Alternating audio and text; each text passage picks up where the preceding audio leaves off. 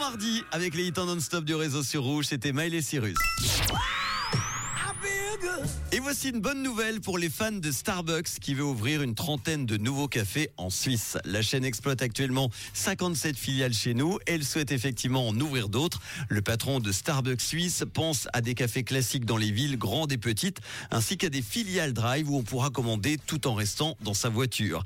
L'image de Starbucks est toujours très forte chez nous, tant auprès des habitants que des touristes. La demande n'a pas diminué malgré des prix plus élevés en raison de l'inflation. Le patron reconnaît en revanche que le groupe espérait davantage de la taxe de 10 centimes sur les gobelets jetables. Celle-ci n'a pas provoqué de changement de comportement chez les clients. Il faut savoir qu'actuellement, seuls 3% des clients Starbucks apportent leur propre récipient.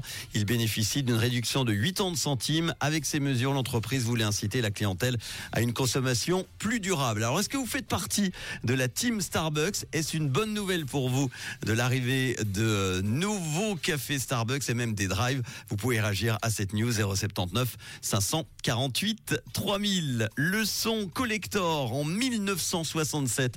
Voici l'incroyable chanteuse américaine Aretha Franklin. Voici Sing sur Rouge. Bonne fin d'après-midi.